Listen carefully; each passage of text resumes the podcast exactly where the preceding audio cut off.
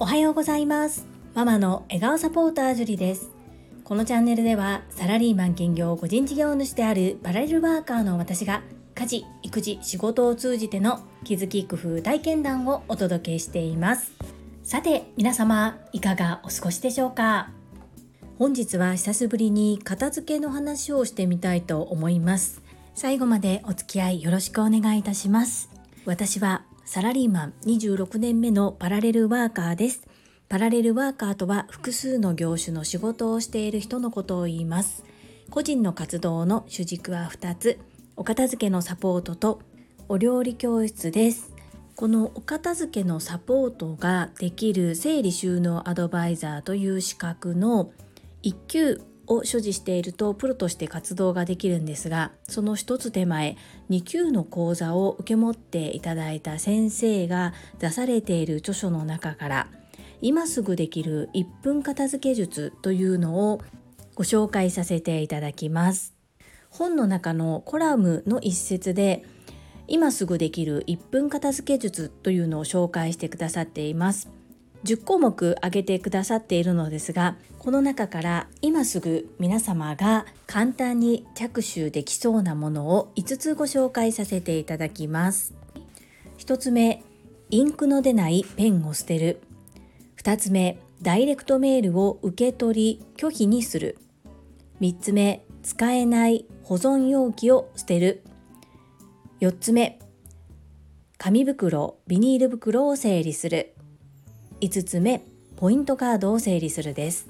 1つ目から少しずつ掘り下げてお話をさせていただきます。インクの出ないペンを捨てる。こちらはインクの出ないペンは捨てましょう。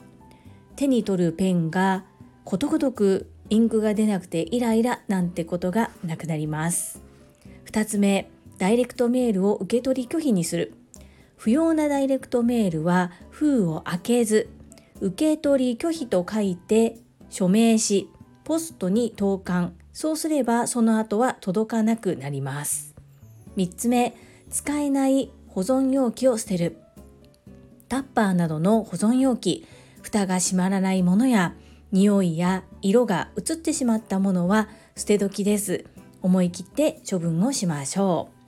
う。4つ目紙袋ビニール袋を整理する。いつか使うかも。とつい貯めてしまいがちなビニール袋や紙袋。1箇所に入る分を適正量と定め残りは処分しましょう。要するに持つのはいいですが持つにしても量を決める。マックスの量を決めてそれ以上は持たないということを決めてしまうということが片付けの第一歩ということになります。5つ目ポイントカードを整理する。財布からカードを全部取り出し期限切れのものはゴミ箱へ。さらにジャンルごとに並べて戻すとより使いやすくなります。ポイントカード。今は割とオンラインスマホなどの中にポイントカードを内蔵しているものがあったり紙のものがだいぶ減ってきてはいるのかなと思ったりもします。私自身の場合はポイントカードを全然持たないかどうするか悩んだんですけれども普段あまり使わないポイントカードはカード入れっていうものを別で持っていて財布には入れないようにしています。ここは皆さんいろんな考え方があると思うんですがまずは一度財布の中にあるものは全て出してみて期限が切れているものや全然使っていないものがないかの確認をして今実際に使っているポイントカードのみを財布に戻す。というふうにして使ってみるとかなり使いやすくなるかなというふうに思います。今述べさせていただいた5つぐらいだと合間で少しずつ行うことができるかなというふうに思います。紙袋とビニール袋に関してはルールを決めるということをしなければなりませんが実際に私も1箇所1つの場所を紙袋ビニール袋の置き場所にしています。増えればそれ以上増えないようにしてそしてそこに入るまでは持っていても良いというふうに決めています。それがご家庭それぞれの適量かどうかっていうのは一度仮置きでやってみないと分かりませんし今はスーパーでもビニールをいただけるっていうことが少なくなってきているのであまりたくさん持っている方はいないのではないかなと思いつつもあまりもらえないからこそ貯めすぎてしまっているっていう傾向はないでしょうか。片付けをするというふうに決めると何か大きなことをしなければならないというふうに思ってしまいがちですが身の回りのそういった小さなところからこれもコツコツと行っていくのがポイントかなというふうに思います。ポストに入っている郵便物半分以上は DM だったりしませんか？本当に読みたいチラシでしょうか？今時意外と何でも検索すればすぐに出てくる時代です。本当にその情報、紙で持っておかないといけないものでしょうかポストから郵便物を家に入れた瞬間にテーブルの上に置きっぱなしにして貯め続けるのではなくその時点で本当にいるものといらないものを選別してすぐに不要なものは手放してしまうっていうのも一つかなというふうに思います。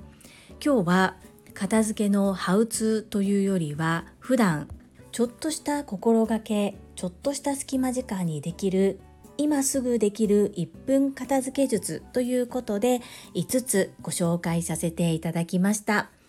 皆様の参考になれば幸いです。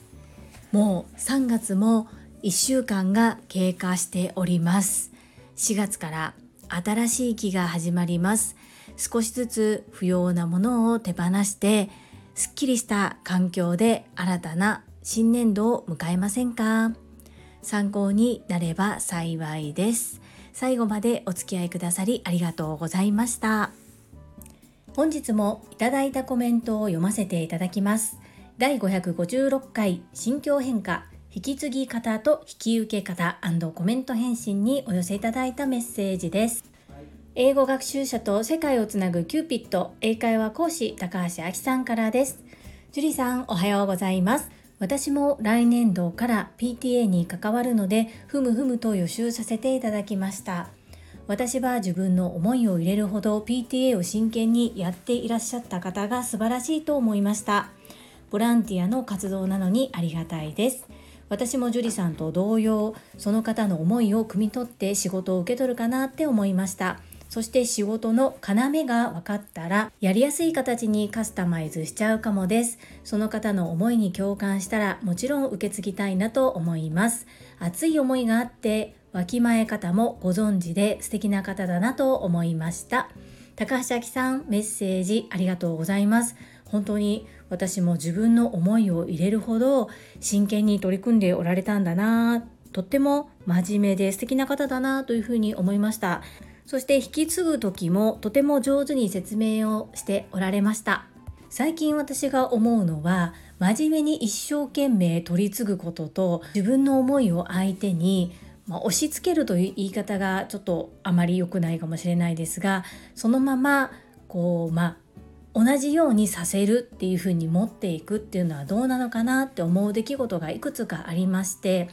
なのであえてこのような捉え方になったのかなというふうにも思っています。高橋さんも PTA に関わられるんですね。私が住んでいる地域ではないんですけれども大阪の都心部中心の辺りだと本当に PTA の会合が夜に行われたりとか夜に Zoom で行われたりとかそんなところもあるみたいです。まだまだ私が住んでいる地域は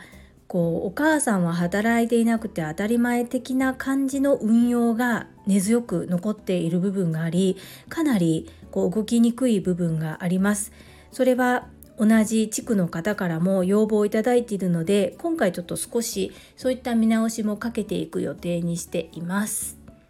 高橋明さんもぜひ PTA の活動楽しんでそしていろんな経験をされてください。メッセージありがとうございます。続きまして、福田秀夫さんからです。会員番号17、福田秀夫です。引き継ぎをされた方は、樹里さんがやりやすくなるようにとの優しい気持ちがあったんでしょうね。ただ、事実と気持ちを分けられたらよかったのに、そこがもったいないと思います。ルールを伝えた上で所感や気づきとして反省点や改善ポイントを伝えられたらよかったですね。とにかく報告をする際も事実と気持ちを混合しがちなので私も気をつけています。以上です。アンニョン。福田秀夫さん、メッセージありがとうございます。この切り分け、多分私もようやく最近少しできてきたかなというところなんですね。なのでやっぱりここの切り分けに気づけるっていうこともかなり時間がかかったなというふうに思っています。だからこそ今回イライラしたりこう腹が立ったりっていうことではなくって俯瞰してあこの方は事実と気持ちが混合してしまっているんだなっていうふうに、まあ、若干俯瞰して見れたことが良かったのかなこうふつふつとイライラすることがなく終われたことなのかなっていうふうに自己分析をしております私もまだまだなので気をつけてまいります。福田秀夫さんメッセージありがとうございます。アンニョン。続きまして泉さんからです。私こだわりがないので私失敗しないのでを彷彿とさせる名言。ありがとうございます。わかります？PTA 問題。皆さんそれぞれ一生懸命されているから引き継ぎもしっかりしなきゃと思われてるんですよね。それもとってもわかります。冷静に受け止めるジュリアーノ素晴らしいです。パチパチパチパチ。PTA 関係終わってしまいました。これからは村の役員です。飛び出します。泉なメッセージありがとうございます。そうなんですよ。私あの適当にやってるとかっていうことではなくって至って真剣なんですけれども細かいところにあまりこだわりがないのでこうしてくださいって言われたらあそうですか分かりましたってなりますし特に決まってなければ自分の思いで決めようかなっていうそれぐらいの感覚なんです。子供のためを思って一生懸命に取り組んでくださることを本当にありがたいなというふうに思います。そうですよね。イズミーナは本当にもう子育て一段落というところですよね。村の役員も素晴らしいんですが、世界的なリーダーとなることを心より期待してお待ちしております。イズミーナ、メッセージありがとうございます。続きまして、かおりさんからです。ジュリさん、こんにちは。ジュリさんの神対応すごいなと思いました。前任者さん一生懸命されてたんでしょうね。それはそれでありがたい素晴らしいことです。PTA っていろんな考え方の保護者さんがいらっしゃるからそうやって一生懸命やってくださる方って本当に感謝しかないですよね。そして冷静になってちゃんと謝罪できるのも素晴らしい。当時の私なら樹里さんみたいな神対応もできるかな前任者さんたちにちゃんと謝罪できるかなと思いました。きっとイラッとしちゃってます。まずは冷静に聞き切るが大切と思いました。今回のシェア勉強になりました。いつもありがとうございます。かおりさんメッセージありがとうございます。おそらく私数年前の私だったらもうイライラしてたと思います。今はいろんな考え方があってそして仮にちょっとあれ？おかしいな？もし自分がちょっとイラッとしそうになった時になぜ私はこのようにこう違和感を感じているのかという自分の感情と向き合うようにしたんですね。するとあそっか自分の思い考え方と相手の方が指し示していることが違うから相違があるからきっと違和感があってこうなんだかモヤモヤするのかなっていうところにたどり着いたんですね。そういうふうに考えるワンクッションを持てるようになったっていうのは私が学んできたからかなというふうに思います。これも本当に経験あるのみと言いますか思考の持っていき方ですよね。少しだけ自分の成長を感じることができましたそして私今職場でまたいろいろとありまして人間関係って本当に難しいなと思っているところがあるんです。でそんな中自分のパッと感じた感情を一旦横に置いて事実を受け止めてどう解釈して解決していくのかっていうことを今練習しているということもあってこういう考え方ができたのかなというふうに自己分析をしております。かおりさん勉強になると言ってくださって嬉しいです。ありがとうございます。続きまして、和夫さんからです。会員番号555番、ドクターロバーツ和夫です。ジュリスト番号を発行していただきありがとうございます。嬉しい。これからもよろしくお願いいたします。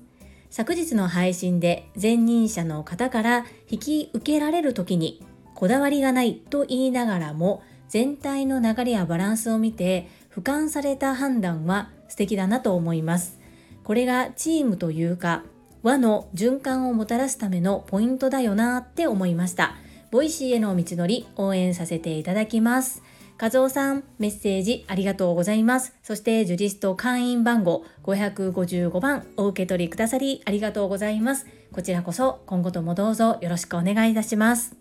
そうなんですよ。私、自分自身が主軸で行っている自分が生み出した仕事であれば、こだわりを持ってやりたいと思うんですが、こう与えられた仕事っていうのはあくまで仕事であってそれをどうさばいてうまく効率よく仕事を行っていくのかっていうことはものすごく考えるんですけれども自分の思い入れという部分で言うとやっぱりチームで行っていることなのでその中での自分の立ち位置っていうのはやっぱり考えるかなというふうに思います。 O型なので優柔不断というだけなのかもしれないんですけれども意外と何でも周りに合わせるタイプかなというふうに思います。そして私の夢である Voicy への道のり応援していただけるということでとっても嬉しいです。和夫さんメッセージそして応援ありがとうございます。最後に高尾さんからです。毎日ほめほめ100本ノック。53俯瞰して見ることができる樹里さん。素敵。こだわりすぎず身を委ねるって意外と難しいんです。私もこれができるようになりたい。高尾さん、メッセージありがとうございます。私もできなかった時があります。ですが、一生懸命になればなるほどできなかったこともあったりします。ですが、組織の中で全く26年間上に上がることがなく、常に底辺にいて、トップダウン的に仕事をしていると、まあ、ある程度もそういうことが何て言うんですかね日常化していて仕方がないと思っている部分があるからかもしれないです。ほんの1、2年前までは常に環境のせい、人のせいにしてしまっていた私なんですけれども、朝倉千恵子先生の Voicy に出会って、そして TSL でも学ばせていただいたことにより、矢印を相手ではなく自分に向けて自分がどうあるべきか、自分がどうすべきか、いろんなことに出会って、いろんな出来事に直面しても人のせい周りのせいにするんじゃなくて自分がどうすればいいのかっていうふうに考えれるように少しずつなってきたかなというふうに思います。高尾さんこれは本当に実践行動訓練かなというふうに思います。やってみればできるようになるのかなというふうなところが肌感です。高尾さんいつもメッセージありがとうございます。はい。いただいたメッセージは以上となります。皆様本日もたくさんのメッセージやいいねいただきまして本当にありがとうございます。とっても励みになっておりますし、ものすごく嬉しいです。心より感謝申し上げます。最後にお知らせを2つさせてください。1つ目、タレントのエンタメ忍者みやゆうさんの公式 YouTube チャンネルにて私の主催するお料理教室ジェリービーンズキッチンのオンラインレッスンの模様が公開されております。動画は約10分程度で事業紹介、自己紹介もご覧いただける内容となっております。概要欄にリンクを貼らせていただきますので、ぜひご覧くださいませ。2つ目、100人チャレンジャー in 宝塚という YouTube チャンネルにて42人目にご紹介いただきました。